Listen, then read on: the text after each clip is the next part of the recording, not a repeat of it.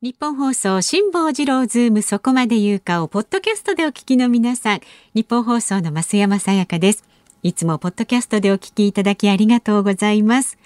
えー、皆さんご存知の通り辛坊さんは太平洋横断のため現在お休み中です。でも助っ人が豪華なんですよ。立川志らくさんに小倉智昭さんなど、そして日本放送が誇ります3大年齢がわからないアナウンサーの2人、吉田アナウンサーと飯田アナウンサー。まあ濃いですよね。まあ、ちょっと心配もあるかと思います。混ぜるな危険なんていう感じしますけれどもね、三大ってね、あと一人誰なんでしょうかね、とか、いろいろ考えてしまいますが、まあ日々ね、みんなでアイディアを出し合って、日替わり助っ人の曜日に合わせた企画、そして専門家の方をお招きして、全員で辛坊治郎ズームの屋号を守っていきます。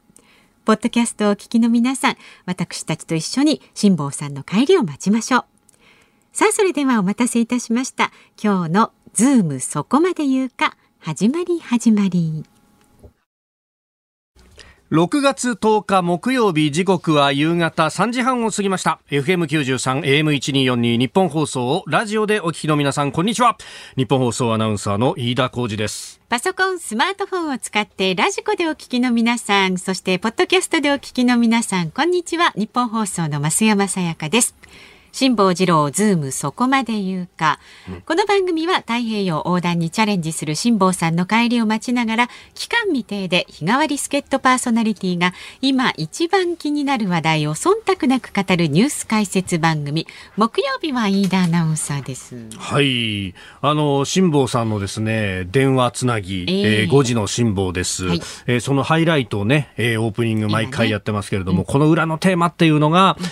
BGM 何を使うのかって、これはディレクターの腕の見せ所なんですけど、今日はあれでしたね、アメリカ横断ウルトラクイズのテーマ。今週はそうですよ。いやこれがものすごくこう、何を暗示してるんだろうかって、私ちょっと裏を読んでしまうんですが、なんといってもですね、こう、いろんなね、録音が流れた最後に、はい、でででっていうのがあるじゃないですか。いや、あれですよ。ねえ、はいはいはい、覚えてますか？飛行機がハワイに着く、タラップが着く、機内でクイズやってた、みんな降りてきて、さあ、どうでしょうかって言った時に、俺登れちゃったら、俺、え、戻んの？みたいなね。いや、どうなるかわからないですけどね。いや、いろんなこと。を。本当、もう私、あの BGM を聞いて、辛坊さんひょ、そっちのけでいろんなことを思い出してしまいまして。いや、我々、あの、僕81年生まれなんですよ。昭和56年の生まれで、もうファミコン世代のど真ん中だったわけです。で、あの、アメリカ横断ウルトラクイズっていうで、はい、えー、ファミコンのソフトがあって、ファミコンのソフトもあったんですか？ありました、ありましたよ。ファミコンソフト、はい、アメリカ横断ウルトラクイズ。あれ、ちゃんと機内クイズあるんですよ。飛行機乗って、で、裏技があって、今だから言っていいと思うんだけど、裏技があってですね、飛行機に入って、まず真っ先にトイレに行くんですよ。はい、そうすると、そこに問題集が落ちてるっていうね。で、それがその通り出るんですけど、うんうん、これ、あの、わあ、やった、問題集落ちてるって言って、ばーっとこう問題と答えがこう出てるんで、それを見て、えー、ああ、なるほど、なんて思いながらですね、うん、席に戻戻ると同じものが出てくるんですけど、はい、ちゃんとメモっとかないと、うん、結局出た問題どれが答えだったかわからないっていうですね。ポイントなんですね、そこはね。確か、確かそんなだったような気がするっていうね。いやー、懐かしいですね。やっぱあの時代はいろんなものがファミコン化しているっていう時代で、そうですよ。あの、お相撲の寺尾関とか、寺尾の突っ張り大相撲っていうのがあってですね。えー、相撲のゲームって結局 A ボタン押しっぱなしみたいな感じになるんで、一体何なんだとか、後で一気っていうゲームがあったんですよ。一気。一一気、うん、あの農民のあれですよ。一気ですよ一気。そっちの一気。あの下から上へスクロールしていくんですけれどもでその竹槍持って一気をするわけですよ、えー、でその先にな川があったりとかこういろんな障害物をこう避けながらですね、え。ー、えー、そうあの上がっていくみたいなね、え。ーなんでこれをゲームにしようと思ったんだろうみたいのが 今もいっぱいあってで私一番最初に買ってもらったソフトが大体みんな一番最初やっぱりそうは言ってもスーパーマリオブラザーズを買うわけですよね、うんうん、でところが、うちの親父が何を思ったのか、どこ行ってもスーパーマリオブラザーズがねえんだと、はい、で似たようなゲームはないかって言ったら店員さんに教えてもらったのがドナルドランドっていうゲームなんだって言ってですね。知ってますか？ドナルドランド。知らない。ドナルドランドのドナルドは、はい、ディズニーのドナルドではないんですよ。誰？何？マクドナルドなんですよ。そうなんですあのハンバーガーのマクドナルドのあのピエロみたいなキャラクターいるじゃないですか、はい、あれが主人公なんですよ。でリンゴ爆弾っていうのを持っててそれを投げつけることで敵を倒して前に進んでいくっていうですね、えー、アクションゲームで。でゴールをするとハンバーグラーとか、うん、なんかあのあれ、えー、ポテトフライのなんかちっちゃい可愛い子みたいにいたじゃないですか。なんかもう名前忘れちゃったけど。いた、うん、ああいうのを助け出すっていうですね。今映像出してもらったけど。あ本当だ。ドナルドね。ね。でステージ1個クリアするとハンバーガーショップに行ってそこでハンバーガーが買えるっていう、ね、そう飯田少年はそれを目をキラキラ輝かせて楽しんでいたと。なんかおかしいなと思いながらね。でもうちにはこれしかなかったんですよ。いいじゃないですか。お父さんの愛を感じられますよ。今どこ行ったんだろうな。横須賀の家のひょっとすると物置かなんかにまだ転がってるかもしれないですけど、いや懐かしいですね。すみません。そんな話でオープニング7分、えー、経過してしまったと。折しも今日は時の記念日ですんで、この時間の大切さっていうのをね、うえー、本当は語らなきゃいけないっていう。あの、今日のですね、長官の産経新聞に、あの、産経省ってコラムがありまして、はい、で、そこにこの時の記念日だよねっていうところで、うんえー、エピソードが載せられているんですが、うん明治期の日本を訪れた欧米人が共通して抱いた印象は大雑把な時間の国だったというですね。あの当時は大雑把だったんだ日本が？日本が。そう。数ある旅行記には時計を持たない生活や時間の約束で人を縛る習慣がないことへの驚きや戸惑いにあふれていると。意外ですね。いやそうなんですよ。日本人は時間に厳しくてねっていうような話だったんですけど確かに昔はなんかあのそれこそ月の満ち欠けによって、えー、時間間の概念もちょっとずつ変わってたと牛蜜時って言ってもというのがあったんですけど、いやこれがですねあのここが日本が変わっていってですね、どんどんと時間に厳しくなったのにはですね、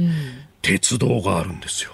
それ長いですかね話。今もう38分。ざっと簡単にまとめて言うとどういうことですかねやっぱ鉄道はですねあの大きなシステムを時間通りに動かすことができないと、あの全体がこう回っていかないじゃないですか、うん、でしかもその技術っていうのはですねそのまんまあの、まあ、あの富国強兵のあの時代には戦争の技術にも役立つということだったんですよ。この時間にここに集合しこの時間にこのポイントに一斉に射撃をするのだみたいなものって、全員がピタッと合ってる時計を持って、それを元にしてやらないとできない確かにそうですよね。そうなんですよ。で、それをこう、人々に根付かせるためには生活を変えなければいけないと。だから、あの、金打ち鳴らしたりとかいろんなことやったんですけど、最終的にはですね、この鉄道がピタッと時間通りに来るっていう、このことにより、えー、勤め人たちがですね、時間通りに会社に行くというですね、生活リズムを整え、そしてそれが体に染み込んだっていう。で、あの、もう学校からですね、時間で、この時間になったら授業が始まり、この時間に終わるっていうのをみんなこう、体に染み込ませたっていうですね。飯田さんも当時はそうやって体に染みて待って当時はってどういうことですか？私その時代はさすがにまだ生きてないですよま、そうそう。実はねその辺はあの、はいはいはい、お大宮の鉄道博物館に行くとですねそうあの時のな流れを鉄道が作ってきたのだっていうこのね展示があってですね。であの別館のね上の方で、うん、まあ大体の人は、まあ、もうスーッと見ちゃうんですけど私そこじっとこう見ながら学芸員さんとね二、人でうんうんなりながらですね。そういやこれは素晴らしい展示ですねと日本を変えたのは鉄道ですよねって言って激しく意気投合したんですけどお仕事の邪魔してないですか、大丈夫ですか、ね、そんなことないです。危機として話してくれましたから。そう。本当に。そういうことごとさようにですね、うん、時と鉄道というものは非常に密接な関わりがあると、はいえまさに日本の背骨を作ってくれたと。ありがたい限りでございます。もう本当に。ね、時の大切さをまさに えー、実感をするもう10分が経ってしまいました。時の流れは早いですね。本当ですね。とでじゃあ進めさせていただいてよろしいですかね。はい、今日の東京株式市場日経平均株価反発しました。昨日と比べまして97円76銭高い。2万8958円56銭で取引を終えました国内で新型コロナウイルスのワクチン接種が加速していることなどから経済正常化への期待感が膨らみ買いが入りました。またアメリカの長期金利が下落したことで半導体関連株などを中心に買いが進み相場を支えました。で為替は現在1ドル109円55銭付近で取引されています。昨日のこの時間と比べますと10銭ほど円高になっています。さあ、ズームそこまで言うか。この後3時台のニュース解説コーナー、ズームオンは、野党が菅内閣への不信任案を提出かというニュース。で4時台は菅総理大臣がサミット出席のためイギリスへ出発しますけれどもこの話題に迫っていきます。はい5時台のオープニングは生存確認テレフォン5時の辛抱です。今日はね、どうでしょうかね、うん、昨日ちょっとね、電話つながりにくかったんですそうなんですか。そうなんですよ。で、まあ、ゴール目前にいたしまして、ちょっとあの、無風のね、風がない状態続いていて、ちょっぴりね、無風ストレスにさらされている感じまたテンション低いんですかね、そうするとね。そうなんですかね。ちょっと5時の辛抱ですにもご期待ください。はいで、ラジオの前のあなたからのメッセージもお待ちしております。で、今日ね、あの、木曜日ですから番組の最後にかかるエンディングリクエスト、はい、ラジオ聴きのあなたからお伺いしたいと思っています。辛坊さんに捧げたい曲大募集です、はい、なんでその曲を選んだのか理由も一緒に送ってください。メールは zoom zoom アットマーク 1242.com ツイッターでもお待ちしています。ハッシュタグ漢字で辛坊治郎、カタカナでズーム、ハッシュタグ辛坊治郎ズームでつぶやいてください。で、まあいよいよね、佳境を迎えつつある辛坊さんへの質問などもあれば、ね、ぜひお寄せください。お待ちしてます。仙人みたいになってるとかね。髭は伸び放題だって言いますからね。見てみたいですけどね。本当ですよね。そんなにひげのあの太い方じゃなかったですよね。濃い感じではないですよね。飯田君と違ってね。この時間になるとそうなってくるんですよ。この時間になるとね、だんだんね飯田さんがちょっと黒くなってくる感じですけれども、大丈夫。そうそうそう。あ、大丈夫ですか。はい、さあ、ニッポン放送ズームそこまで言うか。この後は昨日夕方から今日にかけてのニュースを紹介するズームフラッシュです。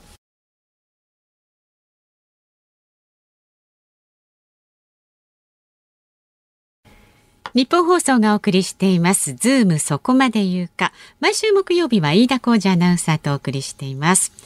ではまずは昨日夕方から今日にかけてのニュースを振り返るズームフラッシュです。産経新聞の電子版によりますと自衛隊が東京大手町で運営する高齢者向け新型コロナウイルスワクチンの大規模接種センターについて政府が64歳以下の受付を開始する方針を固めたことが分かりました。開始時期は接種券の配布状況を考慮して決定するということです。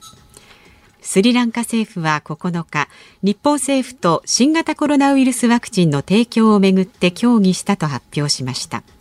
スリランカ側は60万回分のアストラゼネカ製ワクチンを要請し日本側から肯定的な反応があったとしています。政治分野の女性参画拡大を目指す改正推進法が今日の衆議院本会議で可決成立しました。女性議員の増加に向けてセクハラやマタニティハラスメントの防止策を国や地方自治体に求める条文を新設しています。憲法改正手続きに関する国民投票法改正案が自民、立憲民主、公明、国民民主などの賛成多数で可決されました。改正案は国会提出からおよそ3年を経て明日の衆議院本会議で可決成立する見通しです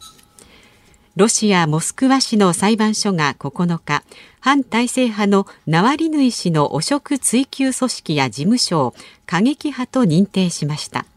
今月4日には過激派と認定された組織に関与した人物がすべての選挙に立候補することを禁じる法律が発効しておりナワリヌイ氏やメンバーは下院選に出馬できない見通しです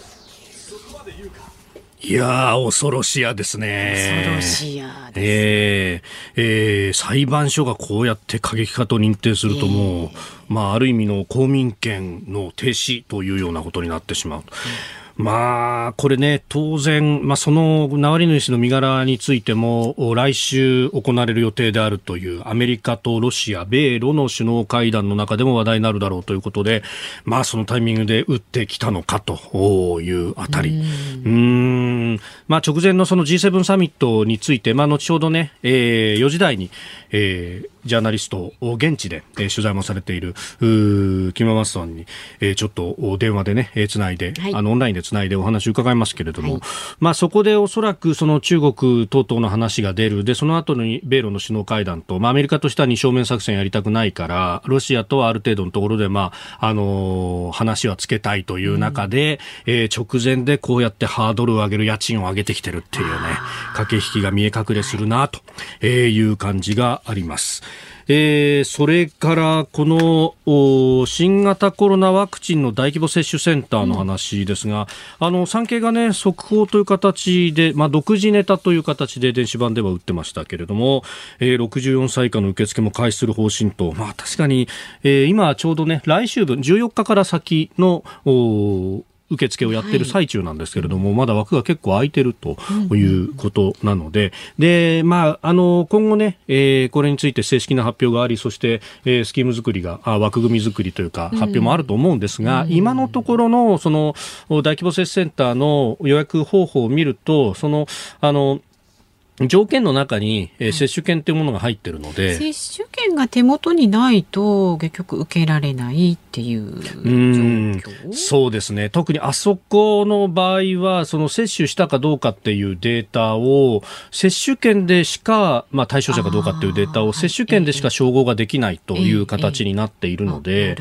えー、おそらく自治体から接種券がないと、うん難しいのかなと。あの、実際によっては、あの、あまりのね、えー、高齢者接種の余り分とかで、はいはい、まあ、これ、もう誰かに打たないと捨ててしまわざるを得ないというようなものに関して、うん、あのクリニック独自でメールアドレスとかをこう登録しておいて、でもし余りが出た場合、あの早く来れる人から順にあの電話していきますんでとか連絡しますんで来てくださいねというようなシステムで、でその場合って接種券がなくても、まあ、あの特に、えー、今月の頭ぐらいだと、あ先月のもう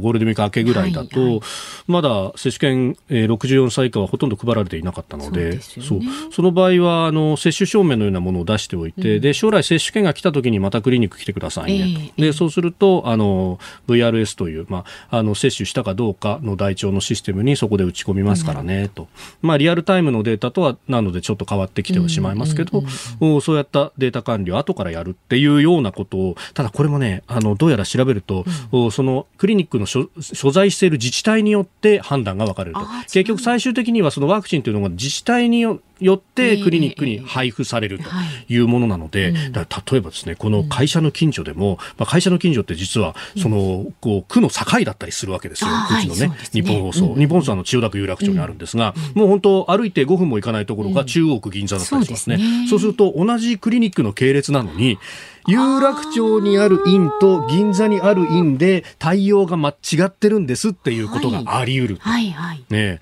まあ、その辺ちょっとねあの地域のクリニック等々も確認していただければと思うんですが、まあ柔軟にやってほしいなというのは非常に思うところですしまあ、なんといっても東京のあの大規模接種センターはもう大手町のオフィス街の近くなんで、うん、ある意味64歳以下にこう開放すれば打ちたい人はそこら中に山のようにいるだろうと。思います。いうことも思うんですけれどもね。はい、はい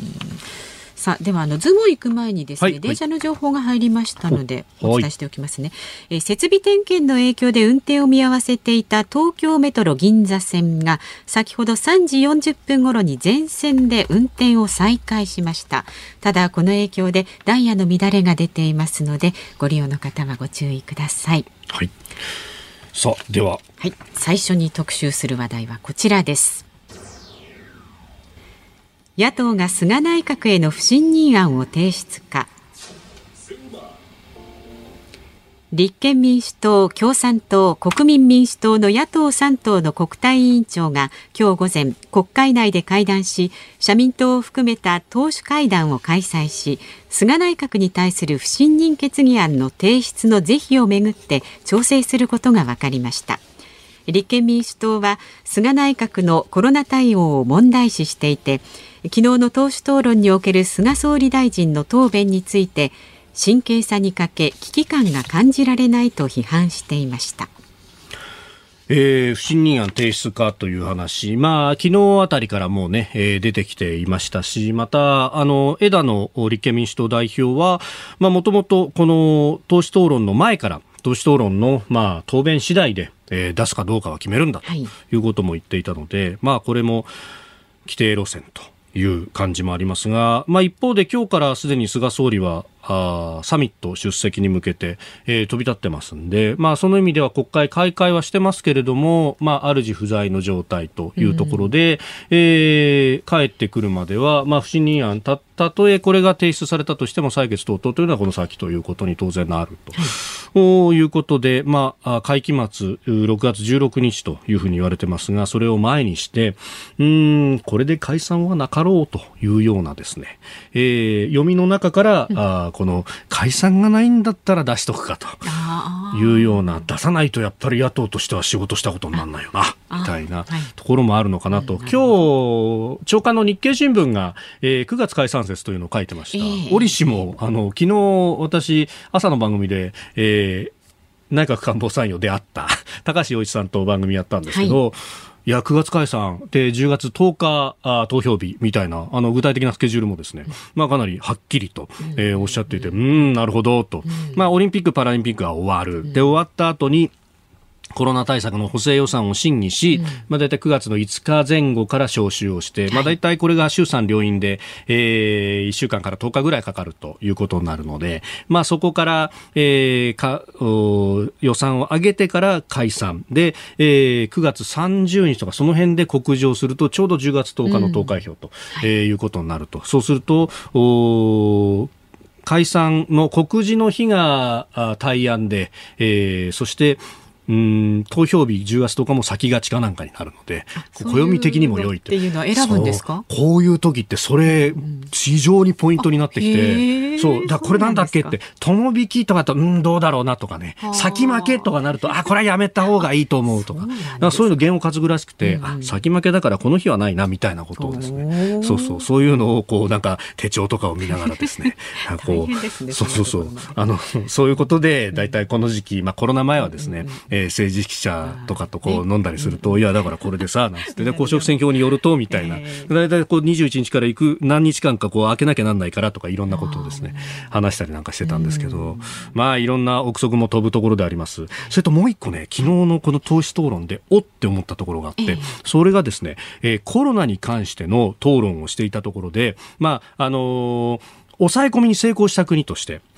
ニュージーランド、うん、えー、それからシンガポール、はい台湾を挙げていて、うん、でこれをですね枝野代表も菅総理も台湾という国という国として台湾の名前を挙げていると。いや我々があの僕がアナウンサーになった時もそうだしあの増山さん駆け出しの頃も台湾を国と扱ったらものすごく怒られたじゃないですか。ね、で実際総理だとか野党の党首だとかっていう要人がですね、こういう扱いをしたっていうのはあんまりなくて。えー、で、えー、ひっくり返してみるとですね、6月3日の参議院の外交防衛委員会で、茂木外務大臣も台湾という国という表現をしていて、これはひょっとすると、この台湾に対する取り扱いっていうのが政府全体で変わった可能性もあるなということを考えるとですね、これに最もセンシティブに反応するはずなのは中国なんですが、はいはい、今のところ何も言っていないというのは、はいはいはい、ある意味、米中のこの新冷戦というものが新しい次元に入ったかもしれない。そこでサミットがあるっていうねどうなっていくんでしょうかこの地球は。ズームでした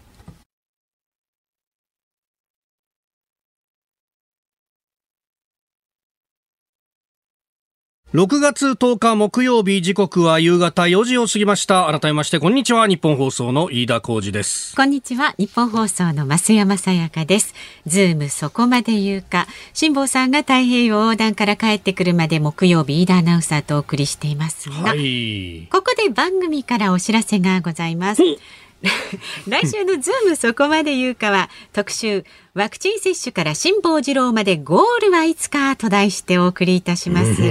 まあ本当にね迫ってまいりましたからゴールいやそうですよね。あの古野電機さんのホームページのね、はい、カオリン5の最新データによると86.6%来てると、なんかちょっと感慨深いものありますよね。このうねうねうねっていう印がどんどん伸びていくのを見てるとね。ねゴールまであと1267キロメートル。そうなんですよ。辛坊さんの8年越しの夢が実現するのはいつなのか。本当ですね、はい、感慨深いものが、えー、泣いちゃうんじゃないですか？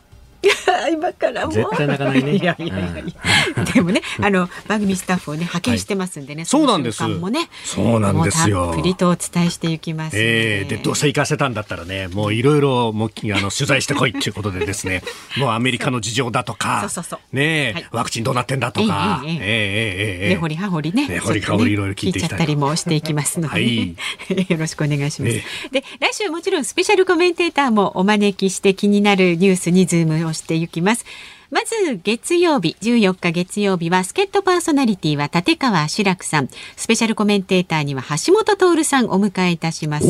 でしかもこの日は午後6時まで時間伸ばして時間拡大版でたっぷり橋下節をお届けいたします。すごいですね。はい。で15日火曜日は助っ人パーソナリティ小倉智昭さんです。スペシャルコメンテーターは国際政治学者の三浦瑠麗さん。16日水曜日は助っ人パーソナリティ吉田久典アナウンサー、はい、でスペシャルコメンテーターが元厚生労働省医系技官の木村盛夫さん。おお、さざ波ですよ。きますよ、そうですよ。えーそしてそして17日木曜日の助っ人パーソナリティは我が飯田浩二アナウンサーですね。いつも通りですね。はい、恐縮です。ですね。はい。で、あの志保さんのゴールが、はい、まあ日本時間の16日水曜日か17日木曜日あたりになると今のところ予想がされています。まあまあ風次第なんですけれども、ね、風次第ですよね。はい。うんうんうん、ということで、はい、ビッグゲストをお迎えして木曜日はお送りいたします。なんと。もう辛坊さんが尊敬してやまない海洋冒険家の、うん白石幸次郎さん。おお、あのバンデグローブゴールして。ねえ。そうそうそう。直後じゃないですか、ほとんど。これね、あの、白石さんだからこそできる質問ですとか、辛坊さんに対してどんどんね、こう、つないで。えー、会話をしていただけると思いますので。いやだって白石さんもバンデグローブでね、うん、本当あのメインセールやられて、うん、そこから自分で直して立て直してっていうことをやってきたので。ね、大変ご苦労されてね。もうね、あれじゃないですか、辛坊さん、いろいろ相談するんじゃないですか。むしろね。ねまあそのあたりもご期待ください。はい、で、ええ、16日には、え米ロ首脳会談もありますが、はい、その内容についてはロシア政治に詳しい、筑波大学教授のの中村逸郎さんにも解説してもらいます、これが16日にっていうことなんですけどあれスイス・ジュネーブで行われるんで時差の関係で情報入ってくるのねこの17日なんですよ日本だと。ちょうどですね、そこで中村逸郎さんの話が、恐ろしやですね。どんな話が聞けますかね、これね。信じるも信じないもあなた次第ですね。そうですね。本当に、えー、期待しております。プーチンの匂いがします。っておっしゃってましたよね。なんだそれと。いやでもちゃんとねあの筑波大学教授の中村さんちゃんとあのもう裏を取ってねお話されてますからもう大丈夫ですよ。で豪華プレゼントももちろんございます。日本一のメロンの産地、茨城県鉾田市にあります、フォレストパークメロンの森のオリジナル品種です。さやかメロンを毎日5人の方にプレゼント。さっき飯田さん試食をしました。いやもう慎んで食べさせていただきました。なんといっても名前が名前ですからね。これもう背筋を伸ばして食べなきゃいかん。いやいやほら名前負けしてないでしょ。上から目線で。いやでもうまい。むちゃくちゃうまい、ね、そうなんですよ。美味しいんですよ。いやまた絶妙なこの売れ具合でして。本当ね歯ごたえありながらこうもっと食べたいでね。この時間結構疲れてきてるんで、あのね、甘さがね、もうね、脳に染み渡る。あとジューシーなね、えー、肉汁もぜひ果肉のね、はい、お試しいただければと思います。5人の方に毎日プレゼントしますので、はい、ぜひ、えー、聞いてくださいね。辛坊さんのゴールの瞬間から話題のニュースまで内容盛りだくさんでお送りする来週のズームそこまで言うか。詳しいこと番組のホームページでもチェックできますのでご覧になってください。さあこの後は11日から開催される G7 サミットにつきましてロンドン在住の国際ジャーナリスト木村正人さんにお話を伺います。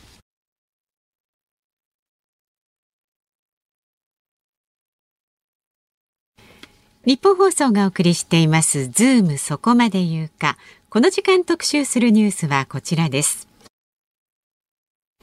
菅総理大臣がサミット出席のためイギリスへ出発。11日から13日にかけて開催される G7 サミット主要7カ国首脳会議に出席するため菅総理大臣が今日イギリスへ向け出発します。新型コロナウイルスのほか覇権主義的な行動を強める中国への対応が大きなテーマとなる見通しですが現地イギリスは今どんな様子なんでしょうか。この時間は元産経新聞ロンドン支局長でロンドン在住の国際ジャーナリスト木村正人さんにお話を伺います。す、えー、で、にズームでつながっております、ね、木村さんよろしくお願いします。はいよろしくお願いいたします。さああまず、まあ、日本今夕方4時過ぎたところですけれどイギリスは今何時になりますか？朝のね、8時12分ですね。おお、すいません。朝からありがとうございます。ますええー、あのー、サミット始まりますけれども、あの木村さんご自身は今あ、イギリスどちらにいらっしゃるんですか？そうですね。あのー、まだ感染を広げてはいけないということで、あのロンドンであのリモートで、うん、あのウォッチしてます。なるほど、取材対応もリモート中心、まあ、あの国際大会とかね、はい、スポーツもそうですけど、そうなってますもんね。で、今、そちらの様子っていうのはどうですか、ものものしいんですか？昨日ね、あのー、アメリカのあのジョー・バイデン大統領がですね、はい、あのー、サーホークっていう、まあ、あの米軍基地につきましてね、あのー、それでやっぱり日本と同じように、まああのイギリスにとってアメリカは、あの特別な関係の一番大切な、まあ、あの同盟国ということで、はい、あのまあ、盛り上がるところだったんですけども、あのまあ、ブレグジット、はいの、あのまあ、宿題として、まあ、北アイルランド問題が残ってましてね、はい、まあ、それであのバイデン大統領から、えー、もうね、あんまりごちゃごちゃ言わんと、うんうん、EU と仲良くしなさいってクリをされてですね、まあ、一気に G7 ムードが、まあ、盛り下がってるっていうのが実情だと思います。それ、イギリスとしてはあんまりついてほしくない話題、いきなり来たって感じですか？そうですね、まあ、でも、その仲介してもらえるとですね、まあ、う嬉しいというかね、はいまあ、今、あの些細なことって言ったら些細なことなんで、ソーセージの材料とかですね、はい、ソーセージをもうあのイギリスの本土から、まあ、北アイルランドに輸出できないっていうね、あの問題が出てて、まあ、それと、あと北アイルランドの、はい、あのまあ、英国との統一を望んでるグループがですね、あのすごい、まあ、放火したり、いろいろしてるわけで、暴れたりし始めてるので、まあ、それをどうしても、抑えないといけないということで、あの今、あの一番ホットなイッシュになってるわけですね。あ、あのー、ね、イギリス EU 離脱っていう形になった。そうすると、まあ、あのー、イギリスというか、まあ、その、連合王国の、まあ、領域であるところの北アイルランドと、そのアイルランドの間の国境をどうするって話で、そこを今まで通りにすると、じゃあ今度北アイルランドにイギリス本土から物を持ってくると、行こうとするときに検疫に引っかかるってことですか？そうそうそう、あの特に食品とかですね、えー、あの、えー、動物とかをね、はい、まあ、持っていけないというか、EU のルールに従わないとだめなんで、そこにまあ事実上の国境ができてしまうので、えー、まあ、それに対する北アイルランドの,、あのプロテスタント系の住民の反発というのがあの高まってるわけですね、今。うん。そうすると、まあ、そのプロテスタント系の人たちからすると、イギリスから切り離されるのか、見捨てるのかって話もなるし。そうそうそうそうその通りで。ほんで、バイデン大統領がアイルランド系でしょ？そうですよね。もともとそうですよね。要するに北アイルランド和平の枠組みをね、はい、まあ、あの崩すようなことをするなということで、あのジョンソン首相は叱られてばっかりなんですね。なるほど。でもあれだってもともとそのかつてその IRA というまああの非常にまあ恐れられたというかまあテロもかなりやった組織があって相当血で血を洗うような形の紛あの争いもあった中で結局あれっていや EU に形の上入るからもう国境とかなくなって事実上これでまああの落ち着くでしょっていう形でなんかどうなんですか、中ブラリンのまま実は終わってたってところがあるんですか？そう、あの、まあ、EU の方はね、はい、あの、ブリュッセルの駐在の記者とか、みんなそう言うんです、うん、EU っていう枠組みがあったから、あの、北アイランドアフェアが実現したっていう、えー、おっしゃるんですけども、まあ、事実上ね、はい、あの、イギリスの方もアイルランドの方も、それで北アイランドのプロテスタント系も、あのカトリック系も、要するに棚上げしちゃったわけですね、難しい問題を。はい、それをあの時間かけて解決しましょうということで、まあ、宿題がずっと残ったままなってたんですけども、はい、あのそれがあのブレクジットで、はい、まあ、一気にあの表面化したっていう形になってるわけですね。うん。これ、かつてそれこそロンドンの市内でもバスが爆弾テロにあったりとかって、いろいろな凄惨な事件がありましたが、やっぱりイギリスの国内でもそこ心配する向きっていうのは多いですか？これね、やっぱりそこが問題で、まあ、こっちイングランドですよね、はい、あの A 本土の方はもう、北アイランドに関しては、もう全然ドントケアっていうか、もう他人事になってしまってるのが問題で、それでまあ北アイルランドの人たちにとっては、やっぱり死活問題になってるわけですよね。まあ、そこをあのやっぱりボルシ・ジョンソン首相にしっかり自覚しろよっていうのが、はい、あのバイデン大統領の忠告だと思います。うん。で、まあ、これ、ね、イギリス EU 離脱をしてで、まあ、通商関係もどうするっていうのがある中であのアメリカとイギリスの間の通商協定もをどうするっていう話が前からありましたけどこの辺ってどうなんですか？進んでるんですか？棚上げですよね。それも棚上げなんですね。まずあの北アイランド問題をきっちりしろっていうことであの、まあ、あのトレードオフにはしてないんですけども、えー、まあ、えー一応そこを片付けない限り、うんあのアメリカとしてはあのー、通商交渉には望みませんよっていうことは、もうシグナル何度も送られてきてるので、あのー、そこはあのー、ボリス・ジョンソン首相も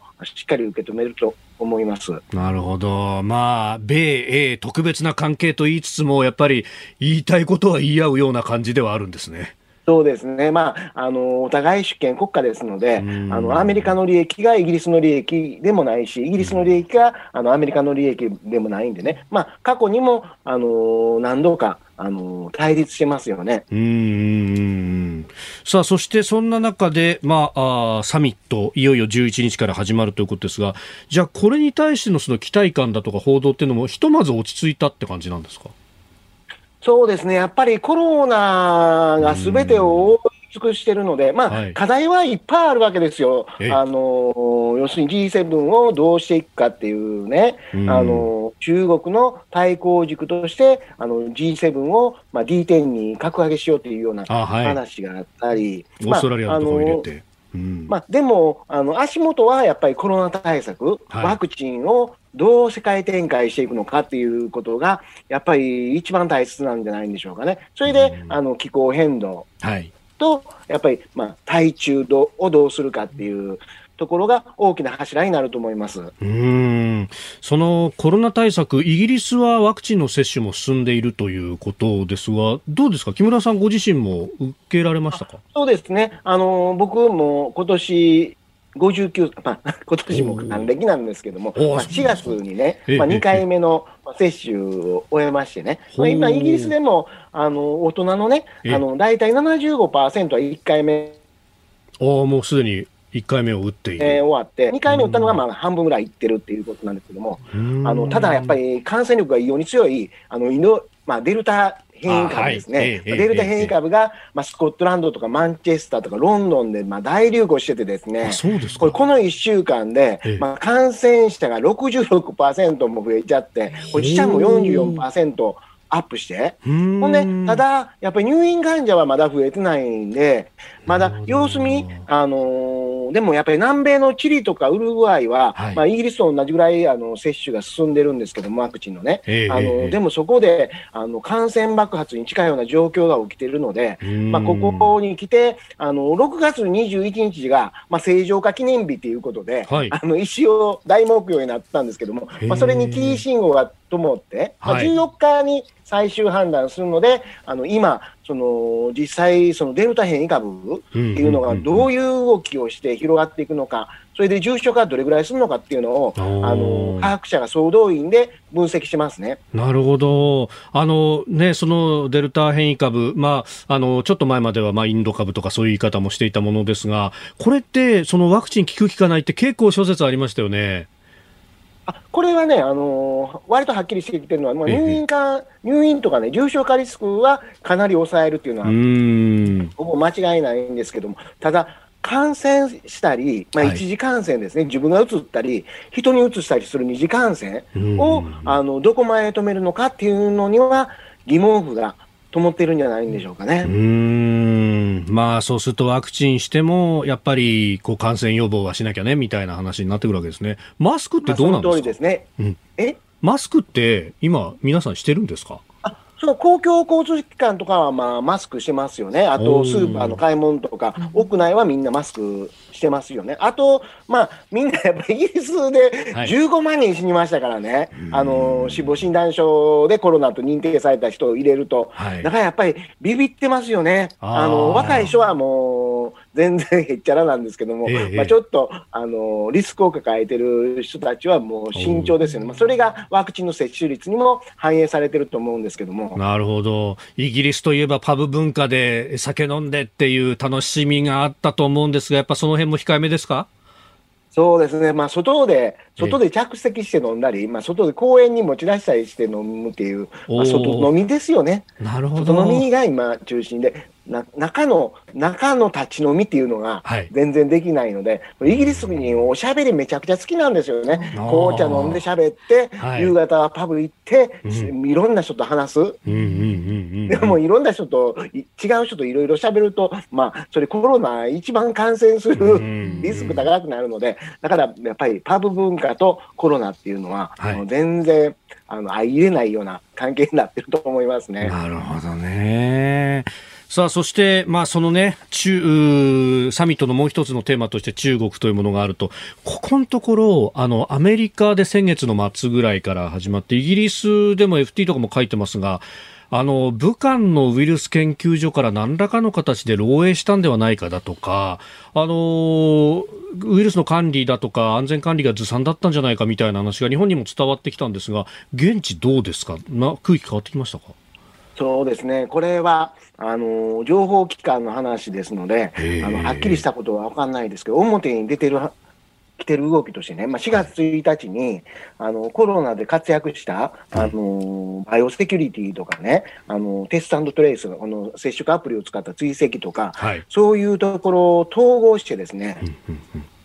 あの健康保健安全保障局っていうのを作ったんですね。もうこれ、もうはっきり言って、はい、のまあ、パンデミック対策っていうのが表向きですけども、えー、もうバイオテロを想定しているのは、あの疑いようがないですね。それで、その武漢ウイルスがどうだこうだっていうのは、はい、あの結局調べてもはっきり分かんないと思うんですね。はい、あのでも、はっきりしてるのは、ええ、あの伝統的感染症というもう家畜から来てたやつ人間の周辺にいたやつが移ってくるやつと違って、うん、あのコロナっていうのはあの野生動物ですよね。あのコウモリから来てるウイルスなんで、はい、あの野生動物から来るウイルスっていうのは無限にソースがあるわけですよね。だからまあ今回その武漢ウイルスがどうかこうかというよりも、ええ、もう簡単に野生ウイルスをちょっといじったらね同じようなことが起こせる時代になってるわけですよね。だからそれに対する備えをね、はい、きっちりしようということで、あのー、まあ、中国とかロシアの協力どこまで得られるか分かんないんですけども、はい、とにかくやっぱり自由主義権だけでもそのバイオセキュリティの、はい、あの連合軸を作ろうっていうことがそのおっしゃったね、武漢ウイルス説のあの背景にあると思いますね。なるほど。あの経済安全保障って言葉がようやく日本でもかなり新聞などでも出るようになってきましたけど、その次は保険安全保障になるわけですね。もうこれは保険安全保障の方がもう絶対大きいですよ。あのもう昔からそのウイルスっていうのは生物兵器として使われてきた歴史がありますからね、はい、これ、きれい事じゃなしに、日本もね、すぐにやらないとだめだと思います。うん。かつてその、まあまあ、あの NBC 兵器っていうふうにあの言われてました、まあ、そうすると、その兵器っていう言葉の中で、まあ、軍だとか、まあ、自衛隊がっていう話になりがちだったわけですが、そうじゃなくて、これもじゃあ政府全体、あるいはひょっとすると国際的な枠組みの中で抑えていくということをしなければいけないということですか、ね、そうですね、もうこれ、実際、イギリスなんかはそのゲノム解析とかね、はい、あのそういうワールドスタンダードのあの仕組みを作って、うん、そのいろいろ教えたりしてるじゃないですか。ええええええ。それが影響権を作っていくわけですよ。だからもう、日本みたいにもう自分のとこで手いっぱいになっちゃって、あのー、まあ、出せんのお金だけはい、それだと影響力持てないわけですよね。自分たちで何かできる力を持たないと。まあ、イギリスの場合、まあ、日本より人口半分ですけども、医大学が多いんで、もうそれがもう国家総動員で今回のコロナに集中してやりましたからね。はい、だから、あの、いろいろとその、まあ、英連邦加盟国とかに教えることできるわけですよ。それで、あの、そういう自由集権の、あの、広がりを強めていこう。まあ、これが、いわゆる、まあ、中国とかロシアのワクチン外交に対する、はい、まあ、対抗軸として、あの構築されようとしているわけですね。うんしかしそこで機動的に組織も作ってっていうのは、やっぱりイギリスというかアングロサクスの国々はやること早いですね。早い、まあ、イギリスの場合、まあ、反省したら、はい、あの改革するスピードは恐ろしく早いですよね。まあ、今回も、その、まあ、日本だと官僚批判ばっかりするじゃないですか。えー、厚生労働省あかんとかね。はい、まあ、でも、それをハイブリッドにしましたからね。科学者とそのビジネスセクターのスーパーエリートをミックスしてハイブリッドにして、あの、最先端の知識を、あの、まあ、リアルタイムで出ていってね、それを官僚機構に落とし込んで動くっていうのを、まあ、国家プロジェクトとしてしましたからね。だからそういう意味では、あの、まあ、日本も、あの、まあ、ブレクジットでちょっと窮地に陥っているイギリスを助けるつもりで、はい、あの、連携を強めていくっていうのはね、これは国家戦略として日本は、あの、考えないといけないんじゃないんでしょうか。うんあと、そういえばイギリスというと、あの軍艦、まあ、空母クリエクイーンエリザベスを、ね、えー、アジアに向けてもうすでに出していますけど、まあ、アジアに向けてのこうコミットを強めていくって、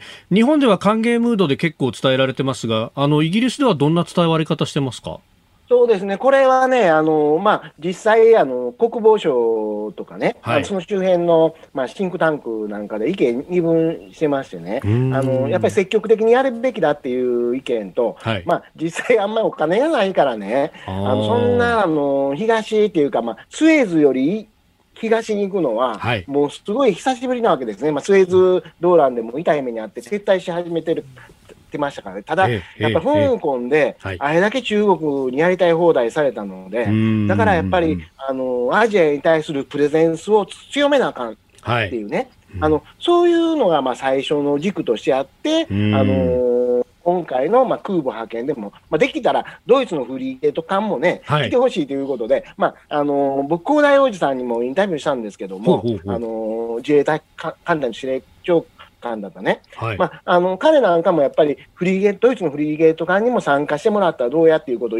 おっしゃってたんです。結局、まあ、ドイツ、腰砕けで、うん、あの、うん、フリーゲート艦は出しますけども、中国の上海にも寄港しますということで、でね、何をしたいんかよく分かんない、ほんで、うん、あのしかもそのクイーンエリザベスの、あのアジアへの派遣、はい、と全然別の方向で行くことが決まって、ええ、別行動ですもんね。だからちょっとあの、うん、欧州もあの対中政策は足並みが決して一つには揃ってないと思います。うん、なるほど、わかりました。いや、木村さん、本当いろいろお話しいただきましてありがとうございます。またちょっといろいろあの教えていただければと思いますのでよろしくお願いします。ありがとうございました。はい、どうもありがとうございました。ロンドンにお住まい国際ジャーナリスト木村正人さんでした。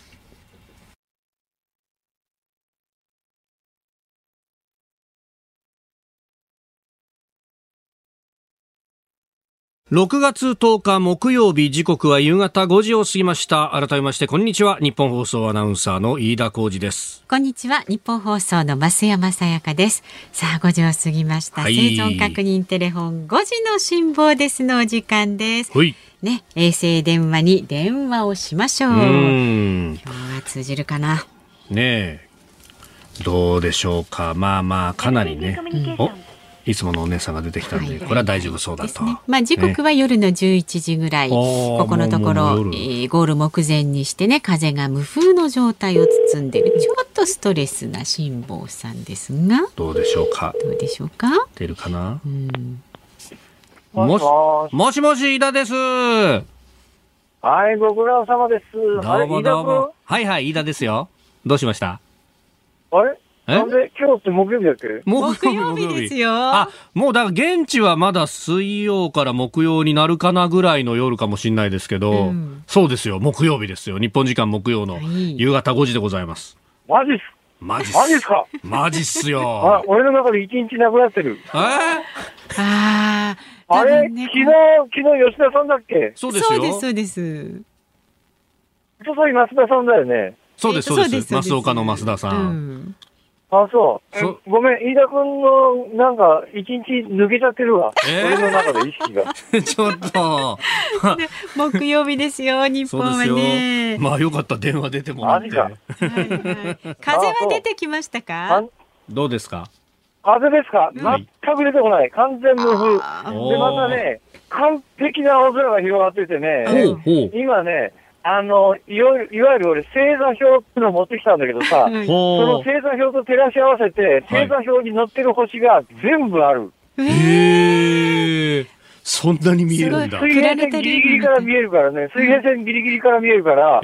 のー、まあ、絶対日本だとどっかかけるよねっていうところがかけずに全部見えてる。はそれでまた東の真ん中よりもちょっと東の空にね、はい、あの、いわゆるミルキーウェイの天の天の川がね、天の川。天の川がずらまあ、あの、空を覆ってる感じでね、これはなかなかね、生涯、まあ山の上行っても、山の上行っても地平線の星全部見られないからね、それはすごいよ。じゃあそんな辛坊さんにですね今日あのラジオを聞きの方から質問があるんですけれどもいいですか？はいはいどうぞ。杉並区の鎌倉台風さん、これまでの後悔を振り返って漢字一文字で表すなら何ですか？記者会見みたいになってますね。ああ、あのね、宇宙の宙、空って字があるよね。宇宙の宙、はいはいはいはいはい、空。あの宇宙の宙だね、漢字一文字で表すとするなら、多分。その心は？うん。その心ですか？いや、いそうひらめいただけで、そんなこと聞かれても困るんだよ。なるほどね。今、目の前で見上げてたのが、まあそういう景色だっつう話ですかね。あそうそう、そういうことですね。じゃあもう一つ質問です。もう一つ質問です。えー、神奈川県横浜市からいただきました森森さん。もし一人、女性にエールを送ってもらえるとするなら、どなたがいいですか？またその方に何と言ってエールを送ってもらいたいですか？といただきました。44歳男性の方です。えー、いやいや、あのね、もうあの、私にエールを送ってるですね、はいはい、えー、あの言葉じゃないですから、もうそれは多分ね、言葉じゃなくて通じるものがあるんだろうなというのが、すごく俺、ここに来てね、あのこんなに濃密に人のことを考えたのはないよね、この2か月間。俺、基本的に日本にいるときに、普通に暮らしてるとさ、人のことなんか全く考えないんだけどさ、あの2か月間、本当にいろんな人のことを考えましたよ。あなた、辛坊さんですか？え、何ですか？あなた辛坊さんですか、本当に。おいえおいえすすごいですね。なんか本当修行僧みたいになってきましたよ、辛坊さん。そうそう、あのねほ、ほぼね、自分の中では千日解放だなと思ってんだな。千日解放業ね。じゃあ何、大アジャリになってきましたか？いや、大アジャリにはなれないけどさ、だけどね、えええなんか、生まれ変わる体験みたいなことはあるよね。太平洋のね、北太平洋の真ん中っていうのは特別だと思うよ。あの例えば赤道があってさ、太平洋の真ん中でもいっぱい島があったりなんかして、何かあったら、あの島やったりできるじゃん。だけど北太平洋って何もないからね。確かに生命のその息吹みたいなものは感じずにポツンと一人いるという中ですもんね。何か光を見たりとかしましたあのね、電話が途切れ途切れで言い出すが何言ってるかわかんないんだけど。いい話したのにな、俺今。今ちょっと。じゃあ、辛坊さん、お天気をお伝えします、お天気。はいはい。はい。まもなくですね、え前線が南下してくるため、徐々に風が出てきそうです。で、風は昨日辛坊さんがね、いい方角からの風と言っていた南西からの風で、最大35ノット。この風はあさってのお昼頃まで続きまして、雨もしっかりと降る予報が出ております。で、さらに辛坊さん、明日か明後日にはカリフォルニア沖を北から南へ流れる海流に乗る見込みで順調に進むのではないかと見られています。いよいよ。はい、ありがとう。はい、ありがとう気をつけてくださいね。最後まで気を抜かずに。頑張ってください。はい、どうも失礼します。いい話したんだよ、今。本当、北太平洋のど真ん中のその景色っていうのを自分なりに想像しながらですね、そこに光はあったのかと。Have you seen the light? ですよ。わかりましたよ。も通じてないんだからしょうがないですよ。で、しかもなんかこう、辛坊さんの方がものすごくいい人になっちゃってる感じでね。なんかどうなんですか、これ。なんかすごい拍子抜けですよね。なんかね。どうしちゃったんですか、ね、つまらない人間になって帰ってきた。これこれこれこれこれこれこれ。そんなことないですよね。なんてことないですよ。本当ですよ。頑張ってもらいたいと思っています。心の底から。はい、以上。棒読み。5時の辛抱でした。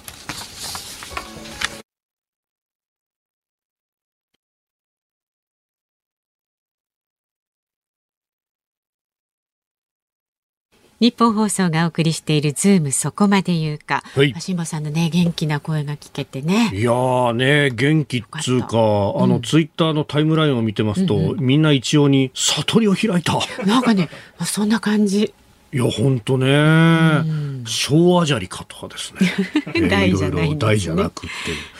て。いただいておりますけれどもね。いや、本当どんな顔でそうなると、港へ入っていくそうですよ。気になるところですよね。ご安心ください、はい、そのゴールの瞬間を余すことなくお伝えするため我々はですね番組スタッフをゴール地点であるサンディエゴに緊急派遣をいたしました。よくそんな予算がありましたねなんとかうまくやりくりしたわけですね、これがね。ねそうなんですよ。この時間はですね、そのサンディエゴのホテルで、はい、もうその来たるべき瞬間に向けまして精神を研ぎ澄ましている、もう真っ最中という。精神を研ぎ澄ましている。ものはいいよってやつですね。鍋谷サブディレクターに中継をつないでみます。鍋谷さんはい、なんとかうまくやってこれたサンディエゴ特派員鍋谷でございます。野村さんです。えー、はい、あの私今サンディエゴ市内あの中心部ハーバーエリアにあるホテルにいます。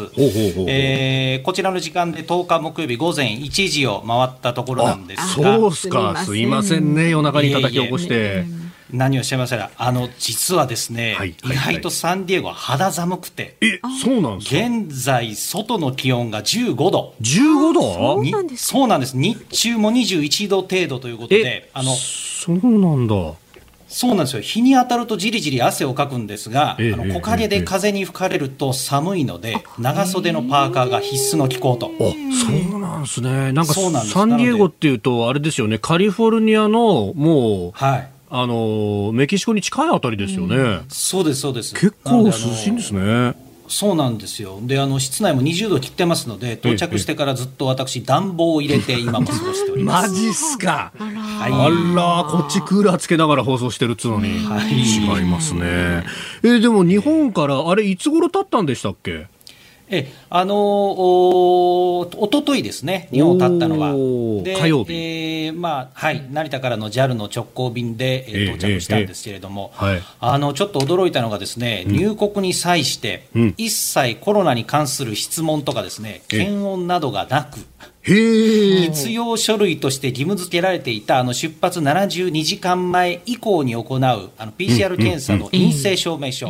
これの提示も結局求められませんでした。おお、そうなんですね。なので、えーあのまあ、空港に到着便自体の数も少なくてですね、えー、搭乗率も3割程度ということで、あの飛行機をあり降りた後はですねかなりスムーズにあの預け入れていた荷物をピックアップして、で、えー、ガラガラの入国審査で、はい、まあ君何しに来たんだとか、あの、うん、職業は何だ、あと、まあ、あの現金の持ち込みはあるのかって、まあ普段聞かれるような、あの質問を聞かれたぐらいで、はい、あの税関の X 線を通過して、もう到着出口と。いうことで、もうトータル15分程度で表に出ちゃったという感じでした。へえ、なんかね、アメリカの入国っていうと、それこそコロナ前の感覚ですけど、うん、もうまあちょっと靴を脱いでみろとか、ちょベルトを外せとか、いろいろ言われるイメージがあった。あるじゃないですか。はい、えー、なかったんですよ。なるほど。で、まあ、あの、そこからあホテルにというところだと街中ってどんな雰囲気ですか、はい、えあのまあ、現在、このカリフォルニア州ではですね、えー、あの私、海外からの入国ということで、原則10日間の自主隔離が推奨されてるんですが、まあ、あの入国して3日目から5日目にこちらで PCR 検査を受ければ、はい、えー、7日間に短縮できるというのと、まあ、あのこちらに住んでる日本の方にですね、はい、えー、政府のウェブサイトなどをつぶさにチェックしていただいて、ええ、この自主隔離というのもあくまで推奨要請ベースということで、あの健康維持のための屋外での散歩とかですね、はい、えー、他人との距離を2メートル以上取ることさえすれば、まあ、特に制限はされていないということで、あの昨日の日中ちょっと、まあ、それこそ散歩がてら屋外だけですが、はい、えー、ホテルから半径2キロメートル県内に、うん、あの中心地の商業エリア、ガスランプクォーターがありましたので、えー、ちょっと行ってみました。どうですか、えー、あのをあくまでまあ屋外の歩道を歩く現地のサラリーマンとか、はい、あるいはランニング、犬を散歩する住民の方などの姿ですが、うん、およそ半分の人がマスクを全くつけていないか、顎に引っ掛けて同僚は話をしながら歩くという姿が散見されました。なるほど。ただあの通り過ぎる路面電車やバスの車内を覗いてみますと、皆さんきっちりとマスクをしていると、そんな状況でしたね。でこれあの、調べてみますと、先月13日に CDC のあのアメリカ疾病予防対策センターが、あのワクチンの接種完了者に対して原則、屋内外でのマスク着用と、6フィート、まあ、およそ1.8メートルの他人との距離の確保は不要とした指針に多分基づいてるんだろうなと、なるほど。いうことで、まあ、こういう街の風景からもあのアメリカではワクチン接種が相当進んでいるんだなという印象を受けました。ほ飲食店とかって開いてるんですか？えあの飲食店は営業してます、であのちらほら店内で飲食する人とか、ですね、あのテイクアウトの紙袋を持って歩く人は見かけるんですけれども、あの日本とちょっと違うなと印象を受けたのが、はい、まあ普段からこうなのか分かんないんです。あのお昼の12時から1時ぐらいのランチの時間帯に、まあ、ちょっと散歩してたんですが、ほとんど街の中、人歩いてないんですよ。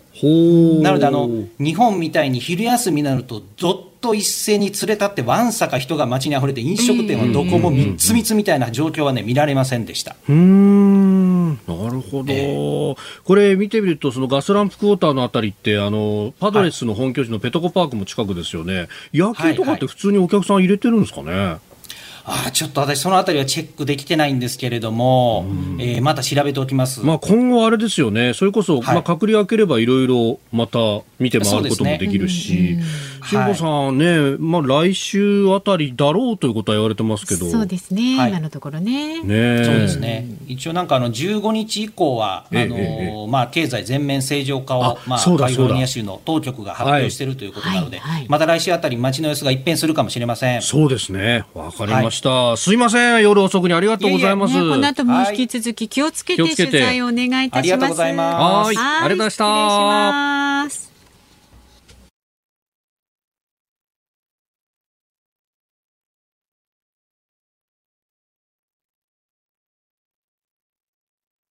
静岡県静岡市あっちこっちソックテックさんからのリクエスト。原辰徳さんの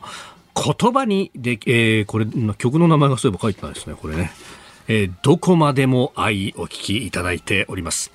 えー、43歳男性の方、辛坊さんのニュース解説が聞けなくなって少し寂しい日々です。そんな辛坊さんに送るのは原辰徳さんのアルバム、サムシングに入っているこの曲、どこまでも愛です。私にとって辛坊さんはサムシング、言葉にできない何かをしっかり言葉にしてくれるありがたい存在です。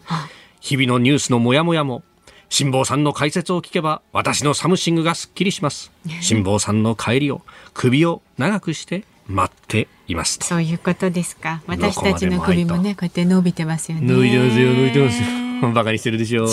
いますよ。何をおっしゃるんですか。いや、もう昭和砂利に怒られますよ。カーッつって。語られますよ。いやでもねそういう思いをもいろいろされてるわけですよ。どんなお顔でどんな感じで帰ってくるのか来週ね楽しみですよ。はい、しかし BG 引っ張るね本当にね。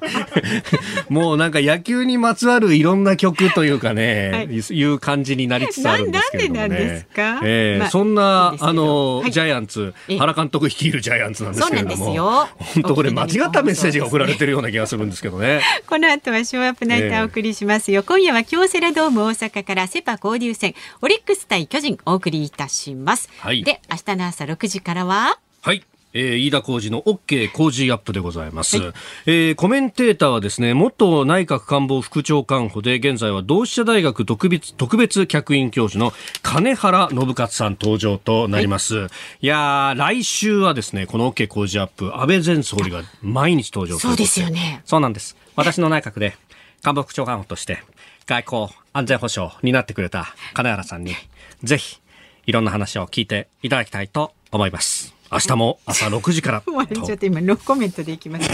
その後8時から春風亭一之輔さん、あなたとハッピーもお聞きになってください。で、来週月曜日のズームはですね、はい、午後6時までの拡大版、助っ人パーソナリティは立川志らくさん、スペシャルコメンテーターは橋下徹さんお迎えします。で、この6時の後、明石家さんまさん、オールニッポンお願いリクエストもありますんで、引き続き聞いてください。増山さん、むっちゃ忙しいですね。頑張りますよ。はい。というわけで、この時間の相手、飯田浩二と、増山さやかでした。明日の浩二も聞いてちょうだい